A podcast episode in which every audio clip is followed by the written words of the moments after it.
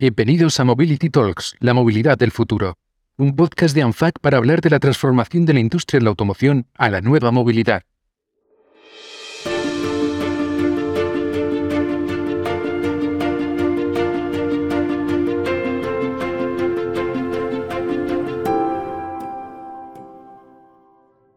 Con el acelerado avance de la tecnología, cada vez es más habitual escuchar el adjetivo inteligente, o en inglés smart, junto a los nombres de los nuevos eh, dispositivos, vehículos, móviles, relojes, electrodomésticos, que ya forman parte de nuestra vida cotidiana y que nos van a ayudar a trabajar de forma más eficaz, más rápida y a estar siempre conectados.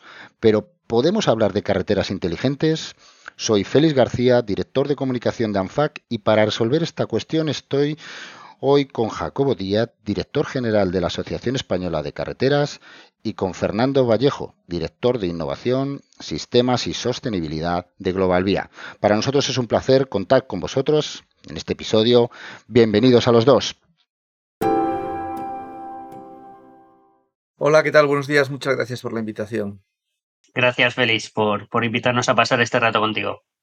Pues comenzamos. Las carreteras inteligentes son uno de los proyectos en vías de desarrollo más ambiciosos a nivel de movilidad y tráfico, tanto español como europeo como global. Casi todos los países tienen en ciernes el desarrollo de autopistas y autovías conectadas que permitan gestionar de una manera más efectiva el tráfico rodado, sobre todo en lo relacionado con la seguridad vial de los diferentes usuarios de este tipo de vías. Pero, y os lo pregunto a ambos, eh, Jacobo, Fernando, ¿qué son las carreteras inteligentes?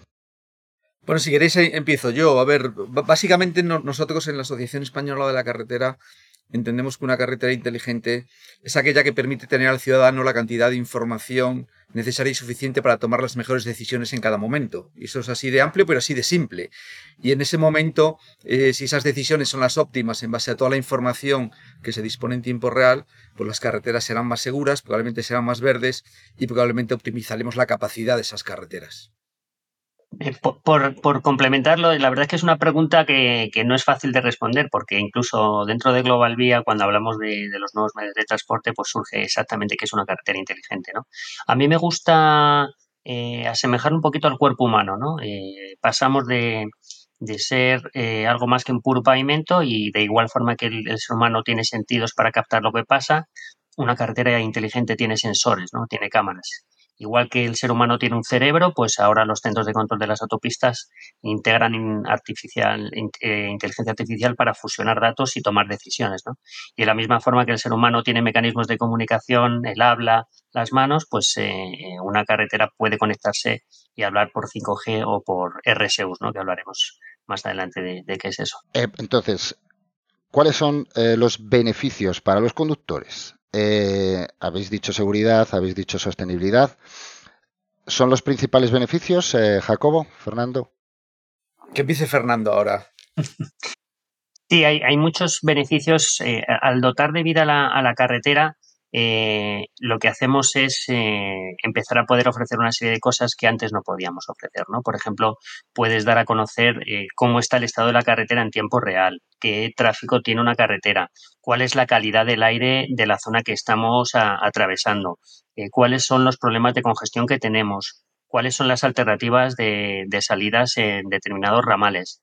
Es decir, se abre, podemos incluso dar información durante un atasco al conductor para que disfrute de, infotainment o de, ciertas, de ciertas cosas que, hasta ahora no podía recibir. ¿no? Por lo tanto, eh, bueno, pues se ofrece, se abre un abanico muy grande de servicios que hasta ahora pues no, no se podían ofrecer.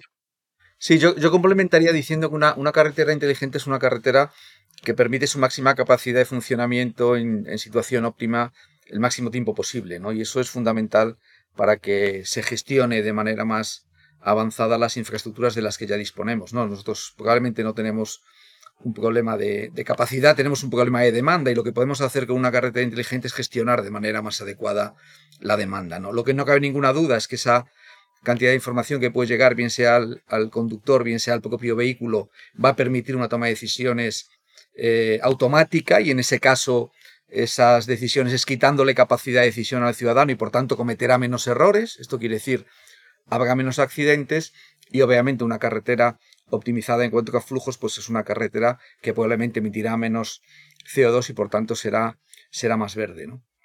Totalmente de acuerdo. Eh, y para estar completamente conectados, para que, para que sea inteligente esta carretera, es necesaria la tecnología 5G, que parece la, la, solución por la que vamos todos, ¿no? Eh, pero ¿será suficiente solo con la tecnología 5G? Esas, las famosas eh, manchas negras donde no llega el 5G, ¿qué hacemos con ellas? Esta, esta punta de experto, esta es para, esta es para Fernando. Eh, la, a ver, desde el punto de vista de comunicaciones, el 5G es fundamental para ofrecer muchos servicios a, a, los vehículos aquí y, fijaos que nosotros que somos del mundo de la infraestructura hablamos constantemente de vehículos porque creemos que es una, una dualidad que está totalmente unida ¿no? y, que debe, y, que debe colaborar en, en, el, en el mundo del futuro eh, para ofrecer y para tener estos servicios digitales. Entonces, el 5G es, fundamental, es fundamental que los vehículos eh, reciban estas comunicaciones. Quizá en España y quizás en Europa principalmente tenemos un poquito más de retraso con, con, otros países como puede ser, por ejemplo, Estados Unidos, donde existen bandas de 5G eh, públicas donde se pueden utilizar para, utilizar para dar redes privadas a los vehículos o hacer otro tipo de servicios que a día de hoy en España y en Europa todavía no se pueden dar. Pero 5G es un pilar fundamental para, para, que esto, para que esto funcione adecuadamente. Y sobre eso, además, hay que construir otro tipo de tecnología que es la, las comunicaciones vehículo a vehículo y vehículo a infraestructura, que es una, nueva tecnología, una nueva forma de comunicación que es necesaria para poder ofrecer estos nuevos servicios en tiempo real de forma que aumente nuestra seguridad, especialmente en eh, viajando por carretera. Sí, yo creo que básicamente lo que, lo que aporta el 5G son esos tiempos de latencia bajos, que son los que se necesitan para esa toma de decisiones de manera muy, muy rápida y esa, esa posibilidad de trabajo en el, en el edge computing, ¿no? En el borde, de tal manera que se analice casi exclusivamente lo anormal y que lo, lo, que se gestione de manera habitual, pues no tenga que tomar unas decisiones, ¿no? Que simplemente sea, se, trabaje específicamente sobre, sobre las diferencias, sobre las matices de circulación en cada momento, que sea lo que te permita tener una, una información fiable en todo momento.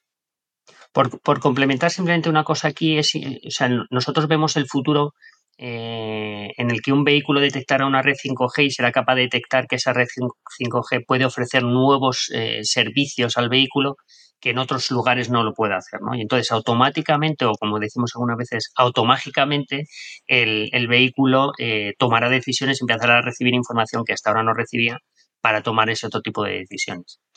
Entonces tendremos vehículos inteligentes y carreteras inteligentes, las dos cosas.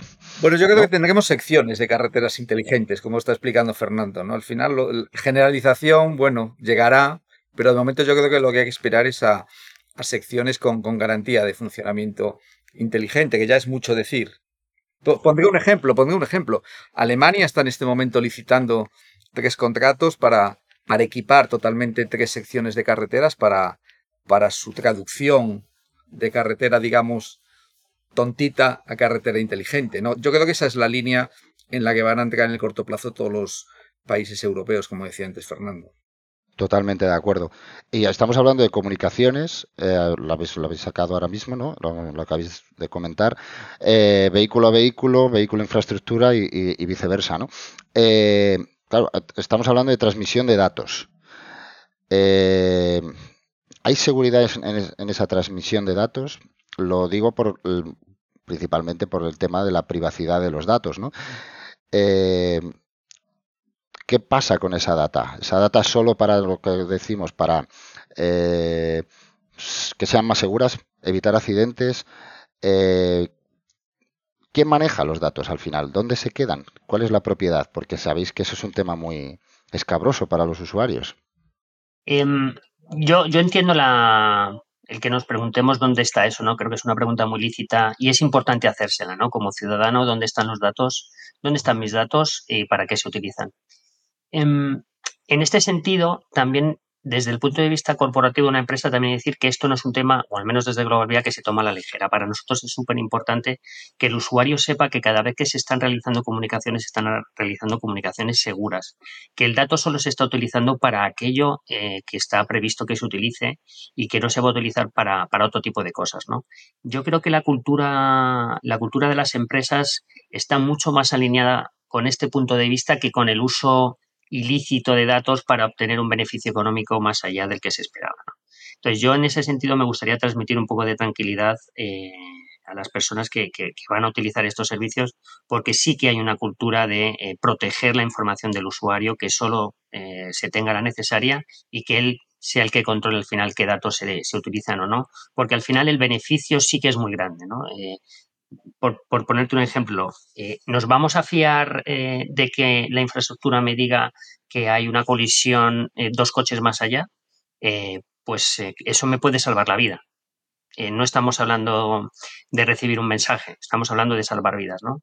Entonces, en esta situación es muy importante confiar primero en el vehículo, porque el vehículo claramente también hace una gestión de datos muy potente, es el primero que detecta lo que está pasando a su alrededor y cuando el escenario va más allá y, requiere que miremos un poquito más hacia lo lejos qué es lo que está, está pasando, ahí la infraestructura juega un rol donde también detecta, coge datos e informa a ese, a ese vehículo, oye, que eh, dentro de poco vas a tener una potencial colisión, te doy 500 milisegundos más, que parece que medio segundo parece muy poco, pero es vital a la hora de hacer un frenazo.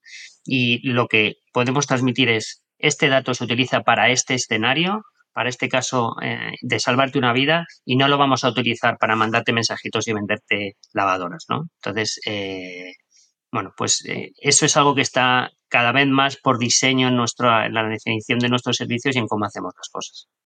Sí, yo, yo transmitiría además que, toda esa información eh, básicamente está anonimizada, ¿no? Es decir, al final la capacidad que uno tiene de identificar a Jacobo Díaz Pineda circulando por la A6 a un determinado, determinado momento, bueno, al final puede haber una necesidad de conocer esa información cuando hay una, una, transferencia económica, ¿no? Cuando se va a pagar por el uso de un determinado servicio y de alguna manera tiene que haber un conocimiento de qué desplazamiento ha tenido ese vehículo para que sea coherente. Y quizá ahí sí sea el aspecto más sensible, pero no veo yo a un hacker persiguiendo la información de Jacobo Díaz Pineda eh, desplazándose por, por España por España adelante, ¿no? en cualquier caso, además, yo creo que esa información de alguna manera funcionará también un poco como como las aplicaciones del móvil, ¿no? Al final, de alguna manera, cuando accedes a, y, permites el acceso a determinada cantidad de información, entiendo que siempre con máxima seguridad pues estás aceptando unas condiciones de uso porque supuestamente vas a tener un servicio determinado que te compensa. Al final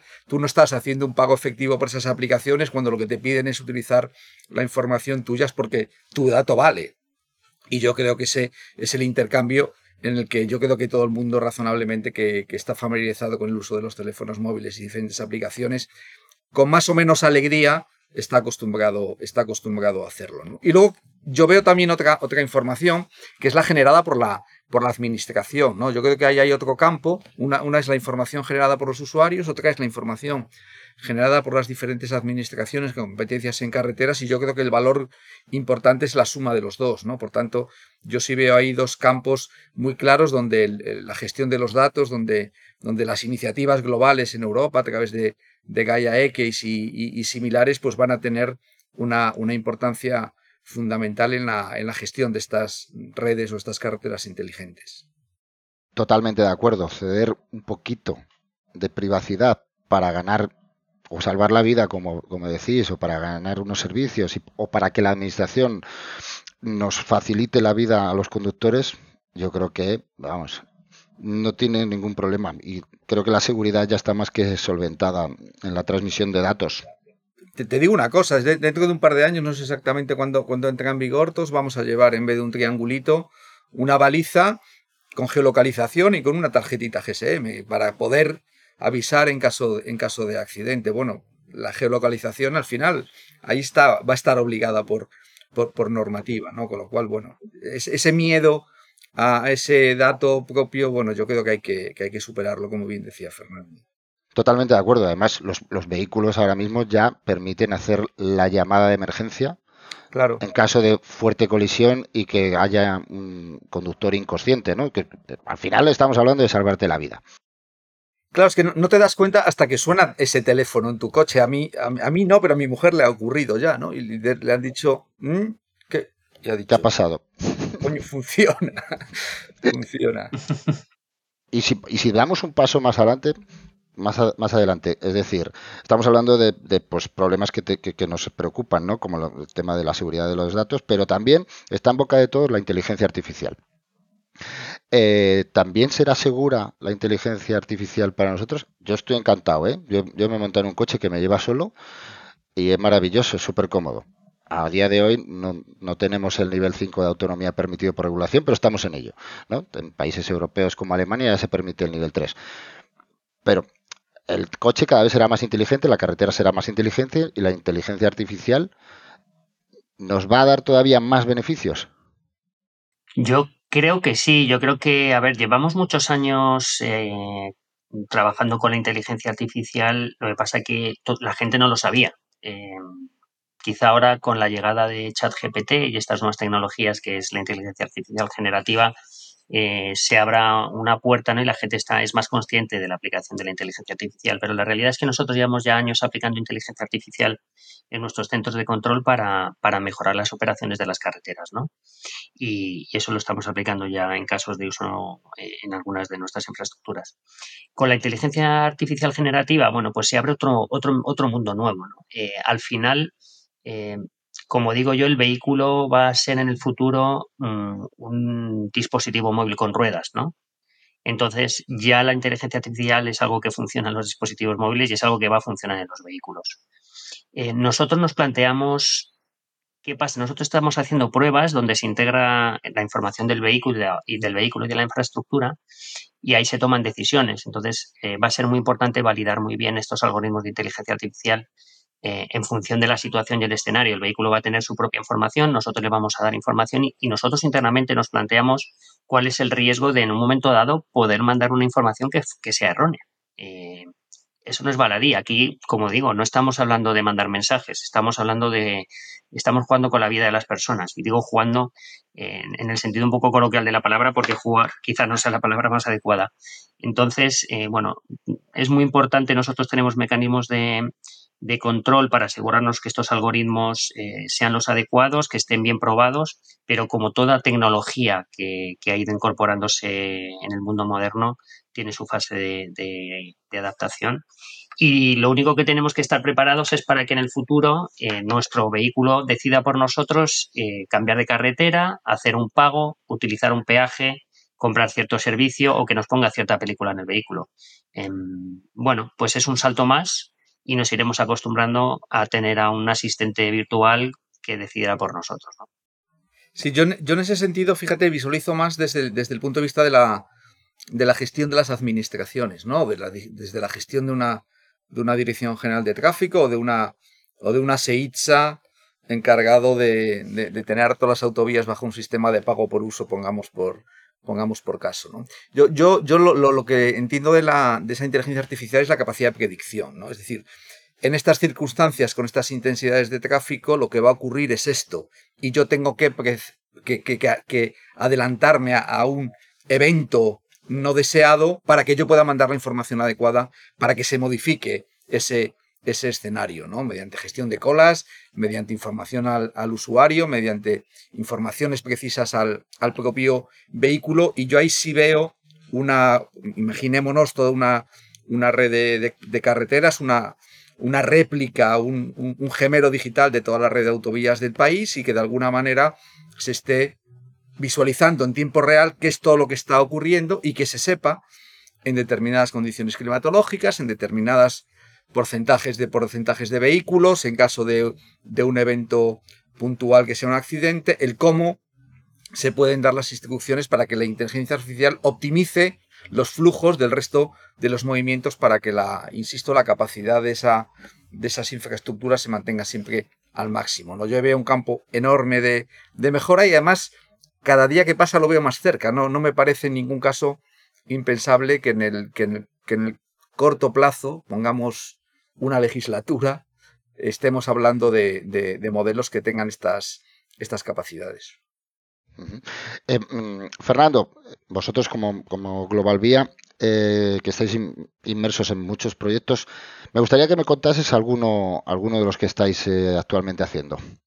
Tenemos el, en Virginia estamos desarrollando nuestro, nuestro proyecto NeoRoads, donde estamos integrando comunicaciones y sensores en la carretera y donde em, vamos a empezar en breve a hacer comunicaciones con, el vehículo. esto en, Estados Unidos, Virginia, como decía. Y, otro caso, por ejemplo, también donde estamos haciendo pruebas, donde yo he vivido en primera persona eh, montar en un vehículo también y tener un vehículo delante y que haya un parón en el siguiente vehículo y entonces que la infraestructura detecte y cómo cuando la infraestructura entra frenas antes eh, que, que, lo, que, en el caso de que no exista. Eh, bueno, pues eso yo lo he vivido en primera persona en un proyecto que estamos haciendo en Michigan con nuestra empresa invertida CAFNIU y donde esperamos desarrollar uno de los primeros corredores digitales para vehículos conectados y autónomos del mundo. Entonces, bueno, pues eh, digamos que, son un par de ejemplos. Estamos trabajando también en otro proyecto en San Diego, en Costa Rica, Ruta 27, también hemos introducido ya nuestra inteligencia artificial para, dar ese primer paso hacia la carretera conectada.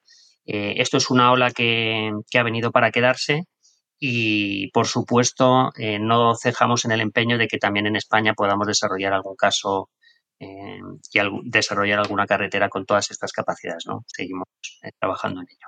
Una curiosidad, Fernando, que, antes lo ha dicho Jacobo, ¿no? Como carreteras inteligentes, carreteras tontas. En estos, en estos desarrollos que vosotros hacéis, ¿qué pasa con el coche tonto? Con el coche que no está conectado, con ese coche viejo de 25 años o 30, pues que ni siquiera tiene toma de OBD, como aquel que dice, ¿no? Bueno, nosotros en los escenarios en los que trabajamos sí que pensamos en los escenarios de transición, em, de tal forma que por ejemplo, en aquellos sitios donde estamos dedicando corredores para, los vehículos autónomos y conectados, sí que en principio se puede permitir el uso o que se utilice por parte de los vehículos tradicionales.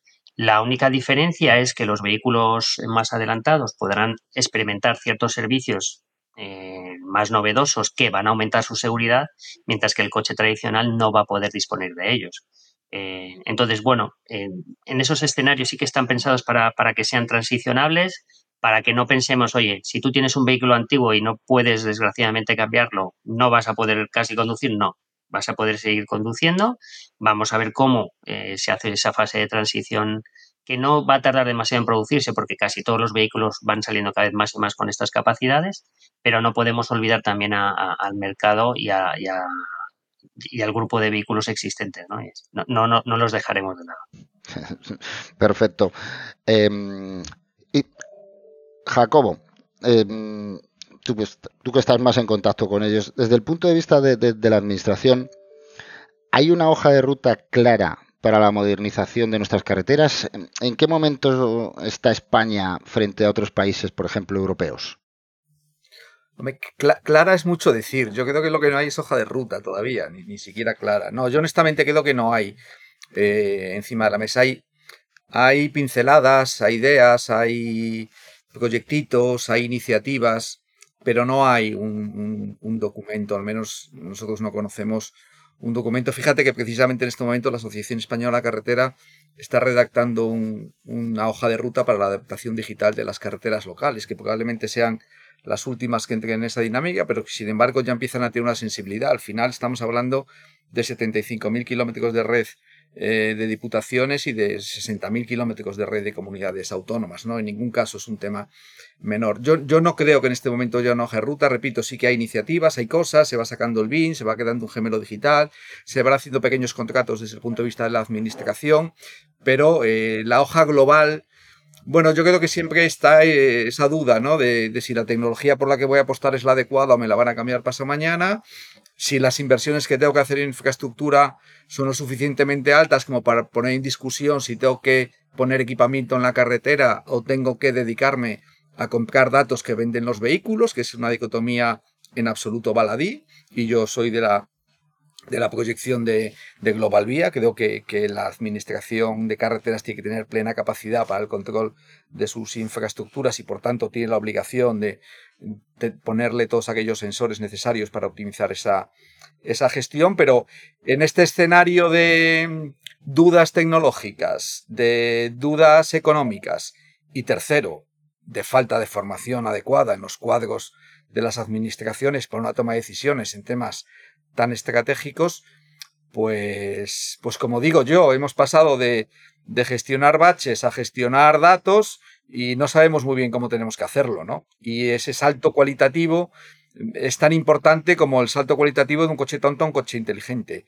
Y, yo creo que esa hoja de ruta va, va empezando a, a necesitarse sin duda, ¿no? Independientemente de que esa hoja de ruta tenga que tener revisiones quizás semestrales, ya, ya no digo, ya no digo eh, cada cuatro años, ¿no? A lo mejor cada seis meses hay que sentarse a ver si hay que reconducir, pero, pero yo creo que ese trabajo es perentorio y desde la Asociación Española de Carretera estamos peleando porque se haga. Perfecto, pues eh, ya para concluir, eh, me gustaría y hablando de, esas eh, revisiones semestrales, ¿tenéis un, año, soñáis con un año, lo veis claro cuando podremos tener por lo menos una carretera, yo que sé, por decir la principal española, Madrid-Barcelona, ¿no? Que sea inteligente. Mira, te, diré una cosa. Nosotros, cuando empezaron el tema de los PERTES para arriba y PERTES para abajo, la Asociación para la Carretera presentó un, un PERTE al, al MINMA para, para plantear la primera conexión de carretera conectada, además de carácter internacional, Madrid-Lisboa. Infinitamente subvencionable desde todo punto de vista en base a, al procedimiento del mecanismo de recuperación y resiliencia, eh, casi en todos los epígrafes, ¿no? Desde luego en la actualización ecológica y en la actualización digital, sin duda, ¿no? Yo soy incapaz de poner, de poner una fecha. Pero pero no lo veo lejos. Es decir, el otro día la Comunidad de Madrid toma posesión y crea una, una consejería de digitalización. Y ya están pensando en qué se puede hacer o no se puede hacer en digitalizar eh, sus redes de, carreteras, en principio las, las autovías. Eh, empieza a haber signos que nos dicen que las tomas de decisiones a futuro van a, van a ir por ahí. Poner una fecha, bueno, yo esperaría que Global Vía generalice sus modelos que, que vengan probados de Estados Unidos y que seamos capaces de crear alguna sección específica.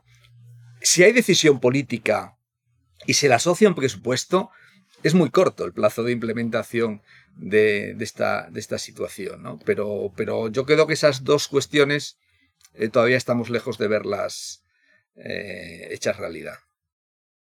Por, nuestra parte, también nosotros, eh, desde Globalidad, presentamos un, PERTE que en este caso pretendía hacer un corredor digital de un nuevo camino a Santiago, desde Benavente a Santiago de Compostela, con un corredor digital. Eh, bueno, pues ahí, ahí, ahí, está el diseño y el análisis que se hizo. Nosotros creemos que, va a ser posible a no muy largo plazo hacer unas primeras pruebas de concepto. Yo creo que es importante dar ese primer salto de que las administraciones se atrevan a hacer primeras unas pruebas de ciertos tramos, de ciertos sectores, eh, para que la gente vea y se empiece a experimentar qué es esto de una carretera digital, porque hablamos mucho de ella, pero lo importante es que el tener el feedback, la retroalimentación de los ciudadanos, de los usuarios de los vehículos para que digan esto está bien, esto no está bien, esto me gusta, hoy esto es, esto es beneficioso para mí, empiecen a, tangibilizar qué es esto de digitalizar las carreteras. Eh, los vehículos tienen muchas capacidades que, que se pueden explotar, la infraestructura tiene muchas capacidades y si tú me pides un año, eh, y si Félix me invitas a otro podcast, yo espero que para el 2026 podamos haber hecho alguna prueba en España y, y podamos hablar de ellas en, otro podcast. Podemos hablar de éxito, además. Fantástico, además eso es pasado mañana. Eh, muchísimas gracias, eh, Jacobo, Fernando, por desgranarnos las claves que marcarán el futuro de la movilidad en las carreteras inteligentes y digitales. Y a ustedes, oyentes de este podcast de ANFAC, daos las gracias una vez más por estar al otro lado. Como siempre, os animo a suscribiros, a dar un like o a comentar lo que os ha gustado o lo que no os ha gustado en este capítulo. Solo me queda emplazaros a un nuevo episodio que seguro que volverá a estar repleto de las claves que definen y definirán la movilidad del futuro.